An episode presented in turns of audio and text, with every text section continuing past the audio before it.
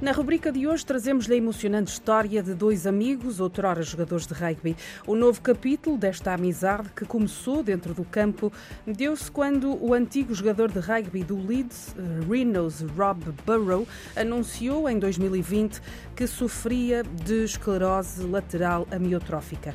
Em ato contínuo, o seu colega de equipa e amigo, Kevin Sinfield, iniciou um projeto onde corre maratonas em sua homenagem para angariar enviar dinheiro para os portadores desta doença.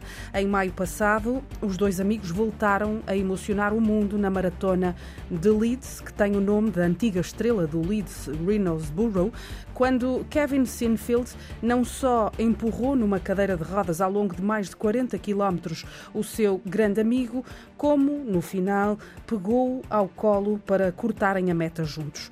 O gesto foi notícia por todo o mundo e amplamente partilhado nas redes redes sociais. No fim da maratona e enquanto a multidão os aplaudia, Kevin deu um beijo na cara de Reynolds Burrow e declarou arrecadar dinheiro para a Associação Motor Neuron Disease e para a Leeds Hospitals Charity é realmente importante, mas é também uma celebração da amizade. O antigo jogador de rugby já participou em várias maratonas para angariar fundos em apoio do amigo. Ao todo, Kevin já angariou cerca de 8 milhões de euros para os doentes de esclerose lateral amiotrófica.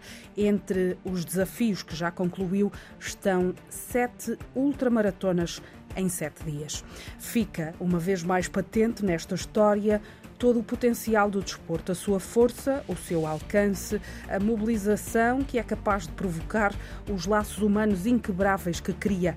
Apenas tem de ser vivido e orientado com os valores corretos para que todo o seu poder exponencial seja devidamente rentabilizado. No desporto, como na vida, vence sempre com ética.